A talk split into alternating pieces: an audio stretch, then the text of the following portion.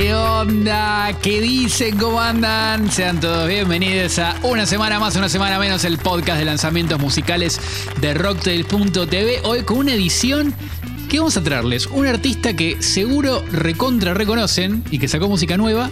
Y dos que se van a llevar anotados y van a escuchar toda la semana. Mi nombre es Manuel Maschi. El mío es Martín Guazzaroni y qué mejor que llevarte musiquita nueva para escuchar durante toda la semana y qué mejor que ni siquiera hablemos tanto y arranquemos ya, ya, ya.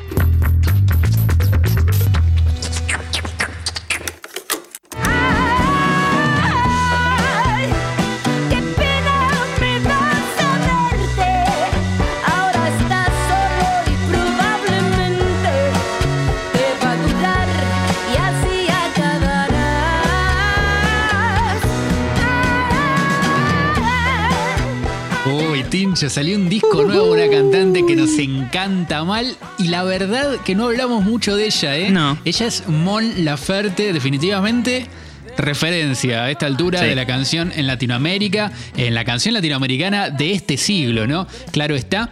Eh, y si bien ella es chilena, vive hace bastante en México y sacó este disco que se llama Seis, que está muy inspirado en la música mexicana y de hecho este tema que es como el corte de difusión el que estamos escuchando Sí. está nada más y nada menos que con Gloria Trevi. Me pongo de pie. Me solté el cabello, me vestí de reina. ¡Ah! ¡Qué temón Ay, hermoso! hermoso. Ese y.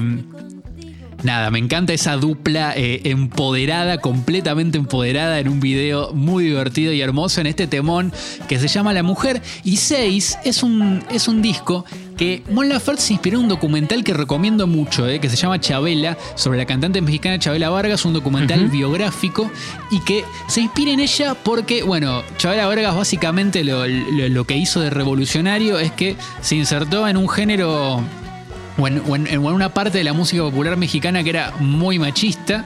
Ella, bueno, a veces vistiéndose de hombre, escondiendo su condición de lesbiana, pero siempre eh, reforzando su rol de mujer en, la industria de la música. Y creo que esa es la idea que rescata Mon Laferte en este disco nuevo que se llama Seis. Me encanta que la haya convocado a Gloria Trevi para, para esta aventura de, de homenajear el espíritu de Chabela Vargas y, bueno, eso, mostrar la, la mujer empoderada, no solo de esta generación, sino llamar a las generaciones eh, anteriores. Sí, es, es totalmente. espectacular. Y si a Mon Laferte la teníamos identificada con, con México y como que es un artista es raro porque Sí. siempre sonó mexicana o que es de México, pero bueno, es, chi- es Sí. chilena, vive desde el 2007 en México, o sea, también es gran Sí. parte eh, mexicana.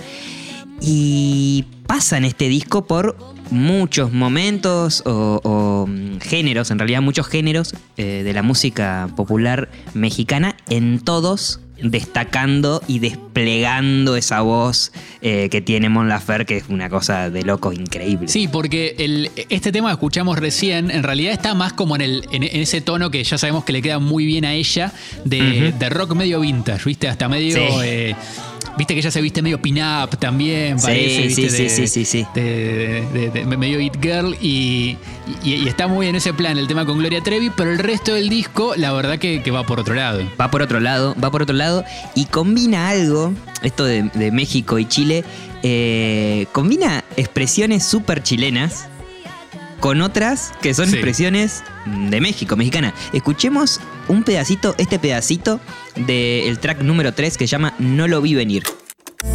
Qué feliz me así. Ahora sé que de verdad tú me querías. Qué feliz me así. Esa, es- eso tan, tan chileno. Pero al toque enseguida, segundos después, va a decir esto. Usa la expresión la neta, que es como decir, bueno, la verdad o, o la posta en México, ¿no? Como eh, Sí. esa cuestión. Y, y están tan cerquita y ella puede utilizar y, y andar por, esa, por esos dos tipos de, de slang o de, o de modos del lenguaje. Sí, me, me- me- encanta eso porque además yo creo que seguro muchos de los que están escuchando esto capaz habían olvidado que era Sí. chilena.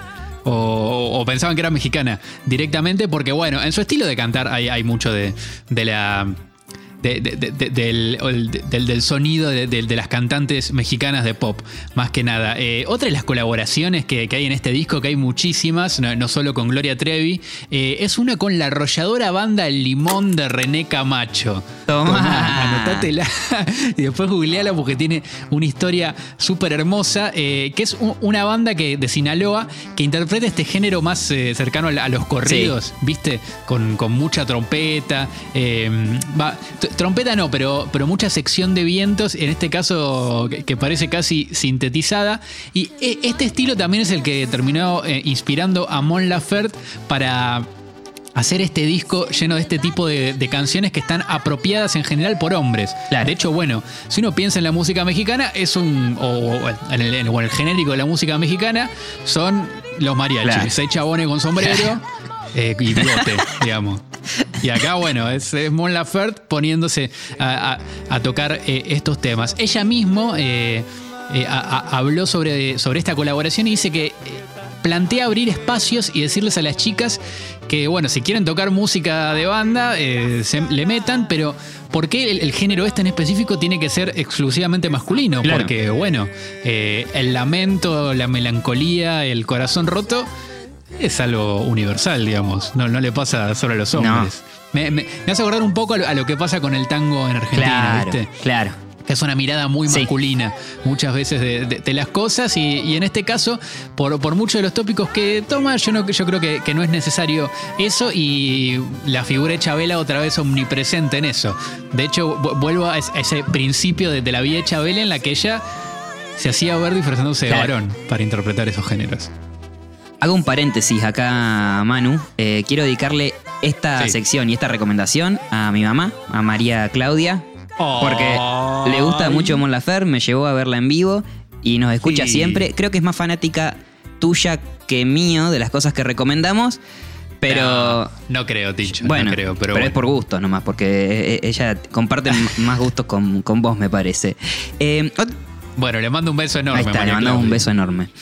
Oh, Otra cuestión para mí, para destacar de este disco de 6 de, de Mon Laferte, es que son todos temas que hizo ella. Son 14 temas, 51 minutos, 34 segundos que compuso ella y no utilizó el recurso de abro comillas, homenaje, cierro comillas, que por ahí tanto se utiliza en esta cosa de volver a los sonidos del pasado o traerlos o, o- o recurrir a eso, ¿no? Sí, además, vamos a decirlo, ya lo hizo Natalia Lafourcade. exacto.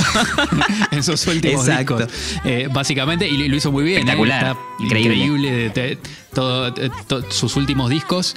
Eh, pero sí, en, en este caso me parece que ella como que se hace cargo de, de la esencia de esa música y la aplica para la Sí. suya. Y mm, bueno, ella tiene algo eh, que me, me pasó particularmente, pero es como de esas artistas que siempre mencionamos que nos encantan de escucharla por primera vez y tiene algo. No sé si es cautivante o hipnotizante, pero es como que no podés ser indiferente cuando la escuchás. Eh, a mí me pasó viendo la película La Quietud de Pablo Trapero, que tiene el tema Amor Completo, que es un hitazo, es un, un temazo, lo tiene en, en diferentes partes, como el tema central de, de la película. No la conocía, a Mon Sí. Laferte para esa época, creo que es el 2018. Igual capaz era el único en Buenos Aires que no conocía la música de Mon Laferte. Eh, y mm, algo que por ahí no es bueno para la película, pero me los momentos que est- estaba la canción, me quedaba con la canción y no podía parar de pensar en esa, en esa melodía, en esa forma de cantar el estribillo que tiene y como esa tensión que tiene la misma, la misma canción, que me encantó porque después cuando terminé de ver la peli vi de quién era el tema y salí a buscar, quería escuchar más de, de esa artista. Sí, ¿sabés lo, que me parece que, que tiene Mon Laferte? Y, y con esto cierro la, digamos, la, la- la etapa de, de explicar por qué nos parece, resulta tan adictivo y tan, tan atrayente como canta, es que tiene como un ADN Sí. pop, ¿viste? En, en- en su forma de cantar. Aun- Aunque ella tiene su estilo propio, está ahí. De hecho, ella salió, eh, al menos como su primera aparición en, en público, es en un programa, eh, creo que en Chile, que, que se llama Rojo, Rojo Fama contra Fama, que era un, un programa buscatalentos, eh, y que en general, viste, en, en esos programas suelen buscar ese tipo de perfiles, o al menos te forman para, para salir de ese perfil y, y después creo que ella fue, fue, fue encontrando más eh, su sonido y, y su carrera. Ella tiene también algo como camaleónico. Porque es lo que hablábamos antes. Si dijeras que es mexicana, sí, Sí, sí, sí, totalmente. Te compré que es mexicana, pero no. Y hay algo de. Bueno, que, que pasó también con Chabela, que era de Costa. Rica y, y se, y se hizo famosa en México. O Luis Miguel, que de alguna manera para consagrarse, él termina siendo clásicos Claro. mexicanos, sin, sin ser mexicano eh, él mismo. Eh, pasa con un montón de artistas que como que el momento de consagración es ese, eh, mexicanizándose. Como los enanitos verdes. Como los Enanitos Verdes, Miguel Mateos Miguel Mateos. también, y, y la lista es, es- es enorme. Eh, otra cosa que es espectacular y que, que completa la imagen de artista de Mon Laferte es la, la Sí, tapa de este increíble. disco 6, porque ella siempre juega con eh, ser bastante disruptiva. De hecho, a mí me pasó muchas veces de escucharla y ver su imagen y no me la imaginaba No. así para nada. Y en este caso, con una tapa re mal Sí, se la ve a ella como si fuese niña, pero como su carita medio de niña, pero como que su cuerpo Sí. no, o sí, no sé. Está raro, tiene sus tatuajes. por- porque, porque tiene canas. Claro, también, tiene, tiene ¿viste? canas, pero Y claro, y el cuerpo, pero el cuerpo chiquito y esa, esa como mirada medio eh, angelical. Y a su vez tiene como aupa, digamos, en sus brazos, un, Sí. un toro chiquito que está como dibujado también, es una ilustración, Sí. pero está increíble, es, es como también exótico, hay Me- algo. me- medio que me, me dan ganas de agarrarlo Sí, a mí también. sí. Al toro ese, ¿viste? Fue como re lindo, re tierno. Así que, Tincho, bueno, 6 se llama el disco nuevo de Mon Laferte, como les decimos, una cantante que nos encanta y además les va a servir para, eh, capaz, si, si no están metidos en, en la música popular mexicana, para descubrir un montón de, de formas de canción y géneros.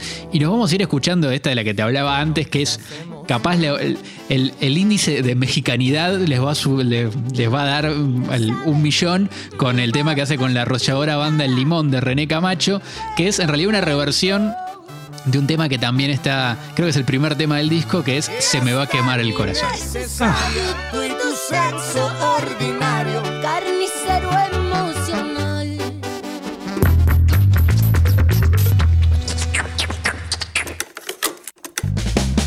Le doy candela en plena pandemia. Nada de porro ni birrita a media. Estoy comiendo lo que me queda. Estudiando esto como Freud la histeria. Desde la capital de la provincia de La Pampa, la mismísima ciudad de Santa Rosa, te traigo, Manu, una mierda. banda que yo sé que te va a gustar, porque nos conocemos hace tiempo, sé más o menos Ajá. ahí tus, tus yates. Eh, y esta banda me echa tres de las cosas que yo sé que a vos te gusta escucharlas combinadas, porque a mí también me gusta escucharlas combinadas. Y son las Sí. barras complejas, ahí el rap, viste, como bien pensadito, con estructuras eh, bien armadas, eh, eh, figuras retóricas bien pensadas y en el lugar correcto. Vamos bien, sí. La potencia del hip hop tocado con banda, que sé que también es algo que te puede, y hemos compartido shows en vivo de, de- de ese estilo, y tiene mucho, pero mucho groove, que es lo que complementa esa, esa triada de, de Sí, escuchar. cómo me gustan la- las bandas de hip hop, Sí, no, Tincho. no. Y, de hecho ve- veo como que cada vez hay Sí, más. me ceba mal. Y, y se, y se van corriendo del, del paradigma de, de Roots, capaz que la banda más, más eh, icónica de, de hip hop y se, se van moviendo por un montón de géneros, me Lo que escuchamos es Que esto que el otro es una banda de hip hop, como les decía, y estamos escuchando Actitud Artesanal, que es el tema que abre este disco que se llama Hermostros Rotos Rostros. Ahí como un, Oh, es un shit. trabalengua también, que me parece para ver, hermostros rotos rostros. rostros. Wow, difícil, ¿no? Me costó, me Eh, costó. este Sí, sí, disco sí. es el sucesor de su disco debut, que se llama Rimas y Latas, y fue editado en el año 2018. Y hay un cambio muy interesante. Eh, recomiendo que por ahí escuchen los dos discos. Si, si escuchan primero este, después vean lo que estaban haciendo antes. El disco anterior es mucho más eh, rockero, más polenta, más crudo. Sí. Eh, bueno, es como que en esencia es más, es más eso. Y ahora, con Hermostros Rotos Rostros, encontraron un equilibrio. una- eh, hay matices, un montón de cambios, hay instrumentos nuevos, eh, se permitieron experimentar. no- a pesar de ser una banda, mm, eh, eso, con banda de instrumentos, meter eh, sintetizadores, scratch, eh, más samples, trabajar el tema de los samples que es tan importante en, en el hip hop, me parece que, que les dio un Sí. crecimiento muy, muy zarpado. De hecho, ellos dicen que este disco es mucho menos rockero que el primero, que ahora hay sintes que antes no había, hay más percusiones, eso también se nota un montón, hay arreglos más yaceros y los que le decía, scratch, eh, hay más, más pads eh, ahí como con los sintes y hay, hay mucho trabajo de samples, mucho, mucha canción eh, Sí. que, que empieza así con los samples. Eh, agrego también esto que decían ellos, que lo decía yo antes, que es como que está, están eh, matizados los temas y tienen momentos elegidos para hacer, sonar más potentes y momentos elegidos para sonar por ahí más tranquis, más chill, y eso le suma una, una bocha. Escucha, Manu, por ejemplo, este pasaje. ¡Uy, sí! Viste que, que suma, le suma, le suman esos, esos momentos. Sí, además me encanta cuando, cuando las bandas generan esos, como esos matices, que eso también es muy, muy yacero y muy de, de banda Claro. en vivo, ¿no? De, de bajar, o sea, llevar la banda al, al, al- al matiz Claro, posible claro. y ir subiendo y subiendo, que es algo que, que, la- que, digo, uno piensa que por ahí nada más subir el volumen y bajarlo, pero lograrlo en una banda en vivo es re difícil, es re difícil lograr esos matices y acá suena increíble. Suena increíble. Y después hay otros momentos como, eh, por ejemplo, al inicio del track número 3, que se llama Hermostros, Rotos, Rostros. Lo voy a decir muchas veces, cosa de ya después Sí. aprenderlo, aprenderlo bien. Eh, es el tema que le da nombre al disco, está buenísimo. Y empieza así, mirá.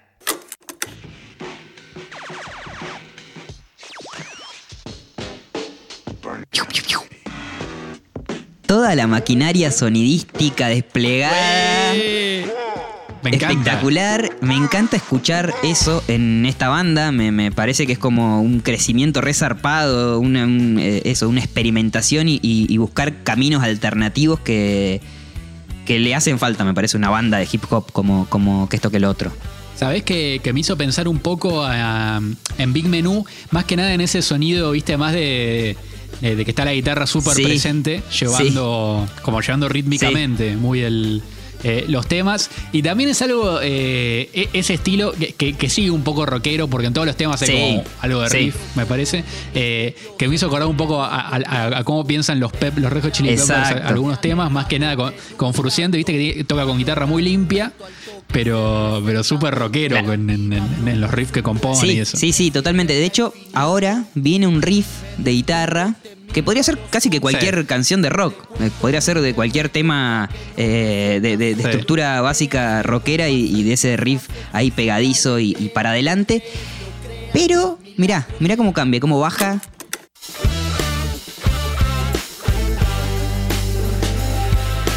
Loco por lo misterioso en lo que no conozco.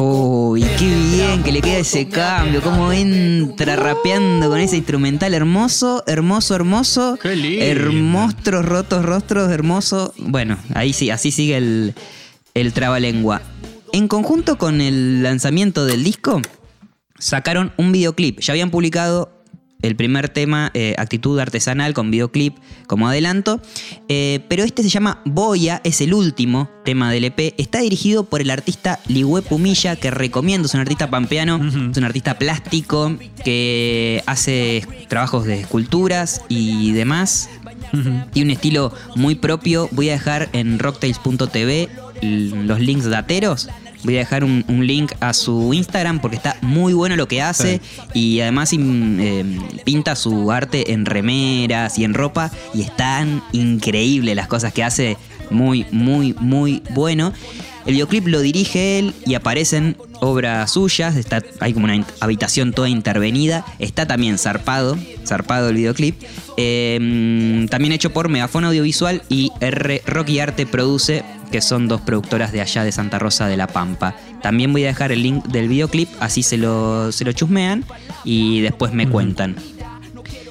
Siguiendo esta recorrida multidisciplinaria por este disco de los que esto que, de los que esto que el otro, el arte de tapa es para No, Eh, es es mortal. mortal. Fue, fue lo, que, lo que más me llamó cuando me pasaste el disco y vi la tapa. Increíble. Dije, wow. Es para hacer un post aparte. Eh, Vemos, para, bueno, para los que nos están escuchando, pues no se ve más este podcast, vemos un dibujo de como una supernave y eh, diferentes cinco personajes ahí medio reptilianos, no sé, todo como, eh, eh, como Sí. un dibujito animado. eh, que cada uno representa a uno de los integrantes de la banda, entonces cada personaje es uno de ellos. Claro. Sí, son como entre. Como unos camaleones Sí. locos. Me hizo pensar también co- como cada uno es de un distinto color a, a los monsters de, de Sí, Space Jam. ¿viste? sí, mal. como que cada uno tiene su, su flash ahí, pero acá sí son más como, como unos dinos. Sí. Uno tiene un Sí. piercing. No, no, están re Están muy buenos. Eh, el, el arte de tapa lo hicieron Ramiro Acciari, que te acordás que es de Sí, eh, gui- guitarrista de los siberianos y también el que hace eh, el, el arte de portada de los siberianos y los flyers, que nos contó eh, todo ese, ese, mm, eh, desarrollo de personaje que hicieron con los siberianos del personajito que aparece siempre ahí. Bueno, acá parece que también, ¿no? Aparecen otra vez los personajes, un dibujo zarpado, zarpado. Me, me encantó. Además, forman parte de esta dupla que hicieron el arte de tapa. Facu Di Napoli. Y ahora paso a contar algo que por ahí es. Si hablo muy rápido, me decís. Facu Di Napoli, Las viejas leyendas, viejas leyendas de la Pampa. Facu Di Napoli es, además de, de ser diseñador y, y tener Napoli Studio 360, que es quien es el estudio que, que llevó a cargo eh, este arte de, de portada, de que esto que el otro, es el cantante de una banda que se llama Rey Momo, una banda pampeana legendaria que arrancó allá por 1996, o sea, hace una bocha. Y mm, era una de las bandas preferidas nuestras de la adolescencia, de cualquier adolescente rockero o, que- o interesado por la música, porque eran como los que habían, eh, en cierto modo, llegado, porque habían participado de un concurso, lo habían ganado, creo, un concurso de, de Match Music, creo que era el Nacional o algo así, era el, el concurso de todos eh, eh, Sí. artistas, de, como, un, como un concurso federal de música, era una cosa así, y tocaban un montón, tocaban acá en Buenos Aires, entonces era como la banda que está tocando en Buenos Aires. Eh, Ujú. Siempre la- la- lo más fácil fue relacionarlos con los Red Hot Chili Pepper. Esto que decías vos antes, porque combinaban también Claro. eh, como una impronta rockera, y eran bastante rockeros con algunos eh, pasajes de, de hip hop. Medio árbol, ¿viste? Lo que hacía árbol, eh, como, Sí, bueno, como una, Sí. onda muy así. Ma- sí, más que nada el, el primer árbol. claro, ¿no? exacto, El- exacto. Eh, Era, que era como más, más sí, totalmente. Y cuando escuché por primera vez a que esto que el otro, con, con ese disco eh, Rimas y Latas de 2018, enseguida sentí que era, que era como, uy, bueno, vinieron a, a recoger ese guante que Rey Momo había dejado y que mm, si bien siguen tocando, no estuvieron, eh, no estuvieron como en la misma actividad intensa que tenía antes Rey Momo. Y me pareció espectacular esta conexión que hay entre también, porque al final el cantante de Rey Momo es el que participa en el arte de tapa y como que la endogamia cultural pampeana sigue ahí su, mm, su, su curso y sigue traccionando. Me parece muy, muy piola también esa conexión de, de generaciones, aunque los Rey Momos tampoco son tan grandes. Eh, y mm, para cerrar, si te parece, nos vamos escuchando, Sí. porque con todo esto eh, volví a escuchar algunas canciones de Rey Momo que me gustaban un montón y no sé, me volvió ahí como un poco el espíritu adolescente, me encantó escucharlas, así que las quiero compartir con vos y con ustedes. Eh, esta canción se llama Enano Verde y habla un poquito de esos seres sobrenaturales de las pampas. Soy enano malo, verde y fiero y no tengo Dios. Los paisanos recios en el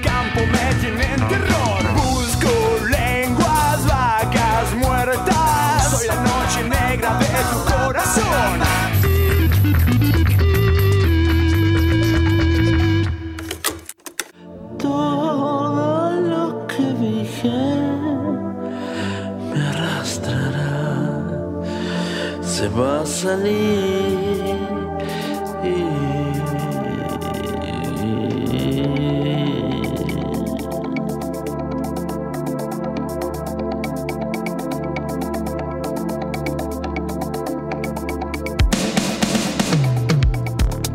Bueno, Tincho, ahora te toca anotar a vos. Anoto. ¿eh? Esta banda que te traigo, un discazo, una banda no, es un, es un artista en Me realidad. Eh, es una banda por, por todo lo que toca él solo, que es eh, Rudo. Eh, es uno de esos discos, el que sacó La Nueva Suavidad. Llama, Buen título, eh, hermoso. título que Me, Me gustó Sí. muchísimo. Un disco de esos para escuchar de principio a fin porque es súper electrónico por momentos. Por otros lados se vuelve como medio ochentoso, pero ese eh, 80 oscuro argentino, Charlie García. eh, viste, entre clics modernos, piano bar, como que hay, hay, hay un- una Qué parte lindo. de sonido que, que está en este disco de Rodrigo Ruiz Díaz. Ese es el nombre eh, de, de Rudo que antes lo habíamos escuchado, va, no sé vos, yo sí, en la banda Chau Ajá. Coco, eh, con la que bueno, había editado ya tres discos en, en este sello que, que tiene tantos artistas tan interesantes que es Elefante en la habitación.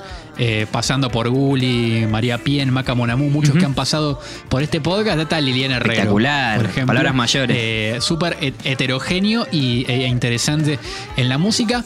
Un disco que fue eh, grabado, mezclado, masterizado y producido en la Taiga de Rojas por el mismo Ah, Rudo, todo que hace. es su estudio, su estudio personal. Claro, él toca bajos, sintetizadores, guitarras, muchas programaciones y hay muchos artistas invitados que, que voy a ir mencionando. De hecho, también, por ejemplo, Gully toca batería En, en algunos temas. eh, va- varios artistas van, van metiendo su, su- su- su magia, pero eh, la, la matriz de este disco es rudo cantando bueno. y, y tocando casi todo él. De hecho, hay un formato en vivo que, que les voy a dejar de, de este tema que estamos escuchando ahora, La Nueva Suavidad, que grabó en 2019 con su MIDI set, que es él todo rodeado de sintetizadores, tocando todo.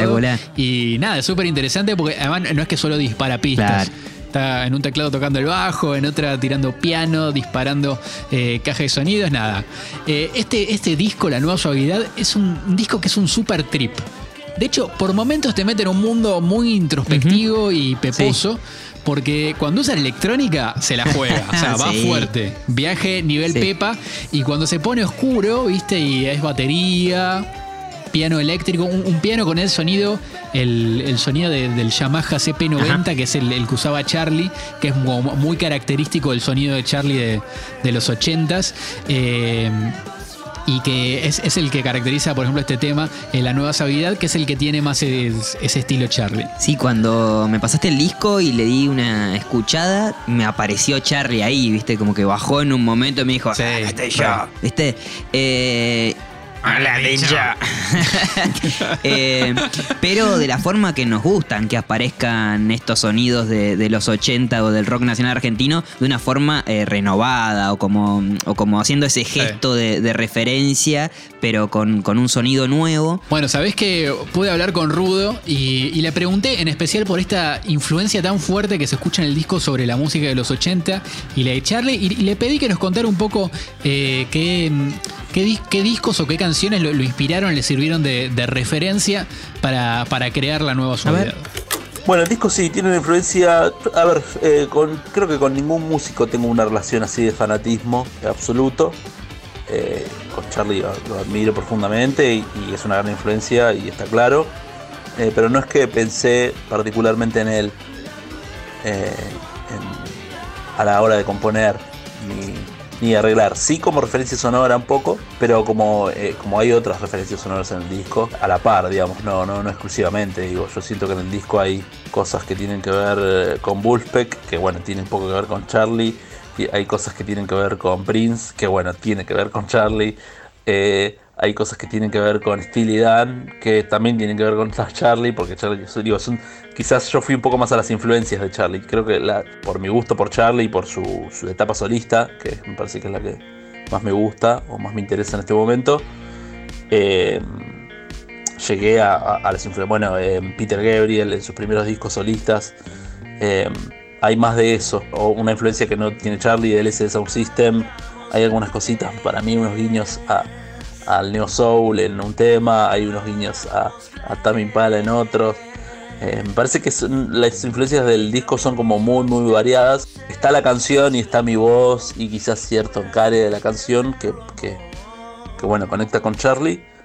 Pero no, no es que es una figura así como que estuvo ahí en el disco como una como un faro. Fue más eh, todo esto otro que estoy diciendo. Alex Aguanter fue un faro. En, en realidad, ponele, digo, como alguien que escuché mucho durante el proceso del disco y lo tomé como referencia, si bien hacemos cosas muy distintas.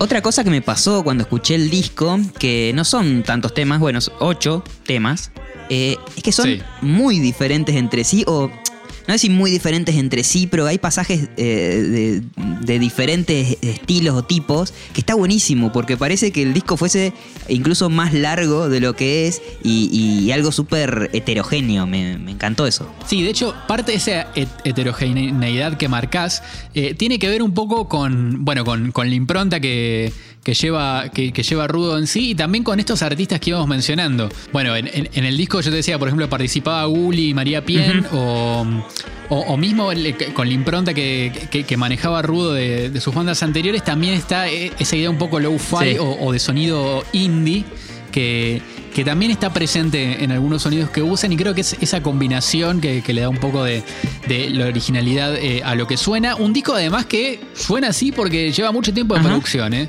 Casi tres años te diría, Eh, y, lo que te mencionaba antes, está todo grabado y tocado por Rudo en, su estudio, eh, La Taiga de Rojas. Y pude hablar con Rudo acerca de, cómo fue eh, el, proceso de grabación de este disco, hace cuánto que lo estaba elaborando y cómo fue que, llegó a este producto final que es La Nueva Suavidad. Bueno, el disco lo, vengo produciendo más o menos desde fines del 2017. Eh, son casi tres años o más de tres años. O sea, el disco lo terminé el año pasado, en realidad en septiembre del año pasado, pero recién ahora salió. Fue un disco largo, más largo de lo que yo esperaba, porque bueno, también el, era bastante ambicioso el, plan, ¿no? Eh, yo me propuse eh, hacer la producción integral del disco, grabar la gran mayoría de los instrumentos, poder grabar los bajos, eh, programar las baterías, tratar de pensar los arreglos y resolverlo yo solo por mi cuenta. Era el desafío, yo vengo de una experiencia de banda, el arreglo y la producción era un trabajo de la banda. Nunca había hecho este trabajo tan profundo en la producción, eh, en la autoproducción. Y la verdad que fue un proceso largo, fue arduo, pero también fue un aprendizaje enorme que, que me deja un montón de, de experiencia y alegría y haber aprendido a, a resolver un montón de cosas que no sabía resolver. Eh, así que yo siento que es como un nuevo comienzo, ¿no? Un, un- renacer en la música. Si tuviese que hacer un disco ahora, no lo haría exactamente de esta forma. Creo que compartiría más el proceso con, con algunas personas. Trataría de trabajar con un productor más codo a codo. Fue una experiencia, bueno, eso, muy educativa y ambiciosa. O sea, yo sabía que el, plan era ambicioso. Es una combinación de, de- ser ambicioso y ser un poco vago, es mala, pero bueno, finalmente logré una, una conducta de trabajo que me permitió termina- terminar el disco, porque el disco lo produje, lo grabé, lo mezclé y lo matricé yo. Eh, era como un desafío que quería hacer, eh, muy exigente, pero bueno, valió la pena. Algo que, algo que tiene muy lindo este disco, Tincho, es la tapa. Sí, increíble. Que creo que compite fuerte para tapa del mes. ¿eh? Yo Sí. le pongo mis Sí. fichitas. Que es una foto de Josefina Chevalier que, que se lo ve a, a Rudo ahí, que, en una, que, parece como un refotomontaje, ¿viste? Sí. Es una foto de Rudo en una expo de Olaplan, que es un estudio de diseño interactivo en el Centro Cultural Recoleta, eh, en Buenos Aires. Muy bueno. Y que porque de hecho es, pareciera que estuviera como en una habitación al revés, ¿viste? Es rarísima Claro. con unos colores. eh, no sé cómo se llama esa paleta, medio. eh, medio Vaporwave parece, ¿viste? Como medio Sí, violeta, sí, sí, sí, pastel. celeste. Sí, sí, sí, sí, Claro, sí. y muy Todo pastel. medio pastelado. eh, y que te remete en ese mundo de, de la nueva suavidad, creo. Eh, a todo esto, el concepto de nueva suavidad me parece un título increíble, Buenísimo, desafiante, buenísimo. pretencioso. De hecho, es como que marca el fin o el comienzo de algo. de- definitivamente. Siento Ujú. que es como, como un parteaguas del que todavía no dimensionamos lo que quiere decir. bueno, eh, Rudo también nos contó sobre este concepto y qué significa. La nueva suavidad, eh, a veces me debato si explicarlo un poco o no, porque me gusta, o sea, llegué a esa expresión eh, jugando con las palabras. Después me enteré que hay un artículo de una psicóloga que habla de la nueva suavidad y que tiene que ver con, con bueno, con el proceso de construcción del amor. Tiene un poco que ver con, con- con cierta cosa de la deconstrucción de, de, de la masculinidad. Hay algo de eso. Es, tiene pizcas de eso, pero no es directamente eso, digamos. Siempre me gustó componer letras y temas que, que no sean ta- que no tengan un mensaje tan claro, que no esté no cuenten historias o cosas, sino que sean una mezcla entre lo personal y lo, lo perceptual, de, de, bueno, el disparan las palabras o la combinación de palabras, para que la gente llene un poco el sentido. Así que la nueva suavidad en realidad eso fue algo que surgió como, como una combinación de palabras que me gustó, me gusta cómo se ve, me gusta cómo se dice, cómo la combinación de las palabras me gusta. Digamos, hay algo muy estético en eso. La idea de un nuevo comienzo que en mí, en lo artístico, por lo menos eh, yo lo siento así, como que hay un renacer porque hay una nueva estética una nueva forma de encarar la música, de hacer música distinta a la que hacía con mi banda. Digo, no. Eh, Hay, una- hay un cambio eh, bastante concreto, digamos, o bastante eh, escuchable, bastante que se percibe, digamos, ese cambio. Eh, no, no siento que, esto sea una carrera solista, una continuación de, lo que yo hacía con mi banda y sea como un túnel, viste, algo derecho, ¿no? Yo siento que hubo un quiebre en la forma de encarar eh, el proceso de creación y la concreción. El nombre de- del proyecto Rudo, este juego entre el ser rudo y no ser rudo y no tener una imagen de, de rockero, digamos, eh, duro, está un poco ese juego, ¿no?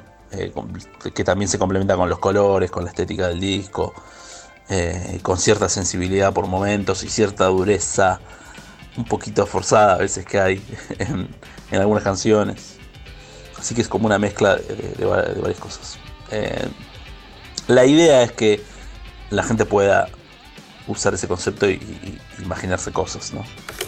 Y bueno, Tincho, este disco yo, yo hablé mucho, yo creo que tienen que escucharlo porque lo que decíamos antes es muy heterogéneo, es un disco que te tenés que poner los auriculares y, y disfrutarlo y entregarte a, a ese, porque es como, un- como casi un mundo el, el que construye eh, Rudo acá. Y sabes que a mí me gustan los orgasmos Sí. musicales. O sea, Hacía bueno, mucho que no los orgasmos aparecía. también y los orgasmos musicales me gustan También. también. las dos.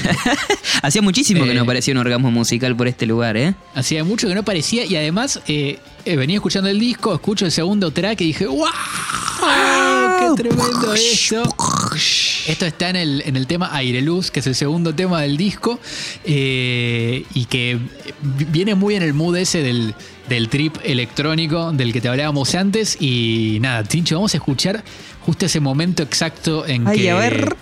Sentís que, que- que se te pone la piel de gallina, se te abren los poros y directamente gozás.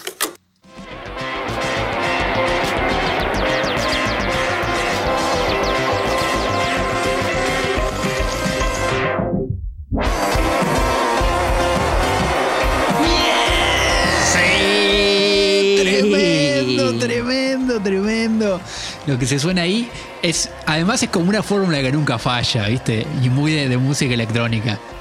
Metes ese cortecito y explotás. Sí, y, espectacular. fa, al- Espectacular. es el- yo, yo iba en el bondi escuchando este tema al 126 y de repente era, era un cohete.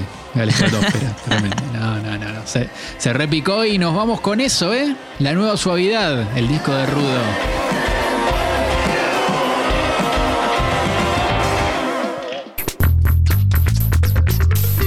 Tincho, parecía que no teníamos nada para el episodio de hoy.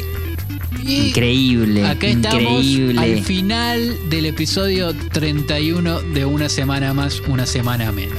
Un montón de música para escuchar, un montón de data, canciones que se dejaron anotadas, referencias, hipervínculos y además una hermosa playlist para en Spotify, si tenés Spotify. Sí. Como para entrar ahí y empezar a, mm, ¿viste? Modo aleatorio, escuchar canciones y que te aparezcan y decir, esta es mi nueva banda preferida que me llevo al día, hasta el día de mi muerte. Entre esas bandas y Sí. lo que escuchamos hoy, hay un tema nuevo de Fermín, que es un artista que a mí me gusta Sí. mucho, que fuimos a ver el otro día en vivo con Manu, nos encantó. Se viene el disco, así que sí. seguramente eh, hablemos un poco más de, de su música. Hay cumbia, porque saben que nos gusta la cumbia, nos gusta mucho. Se llama La Santa Juana, la banda. Fafafa se llama el tema, de un single do- con dos lados. Eh, la cumbia del cartonero es, es el lado B.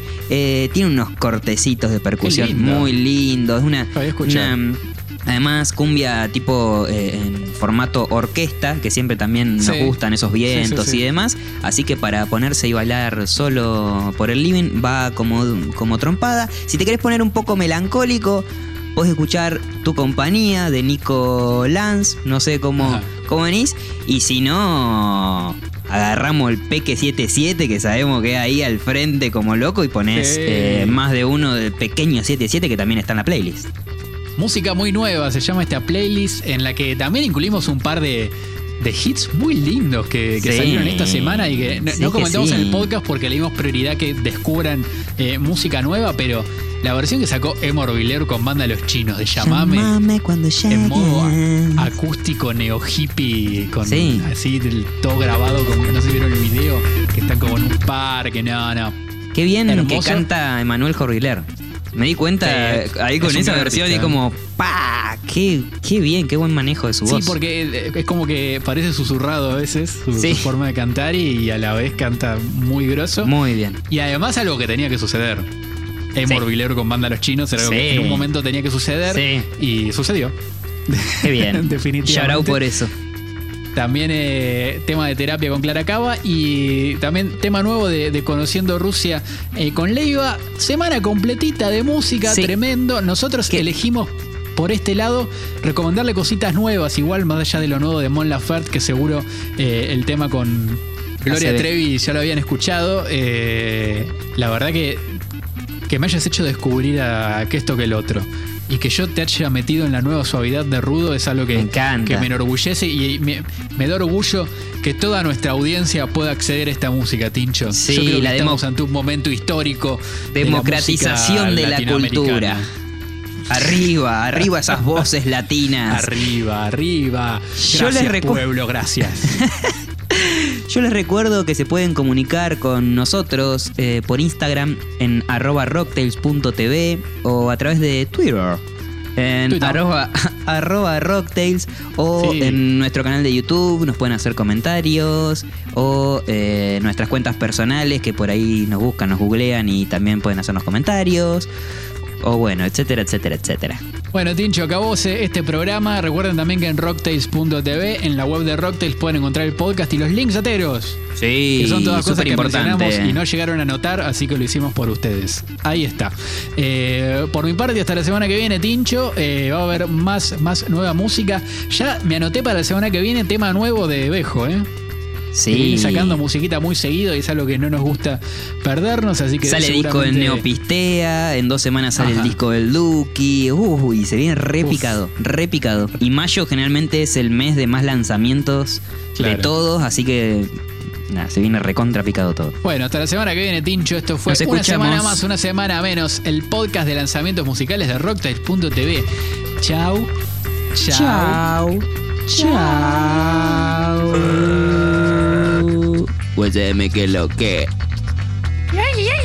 La tortuguita de...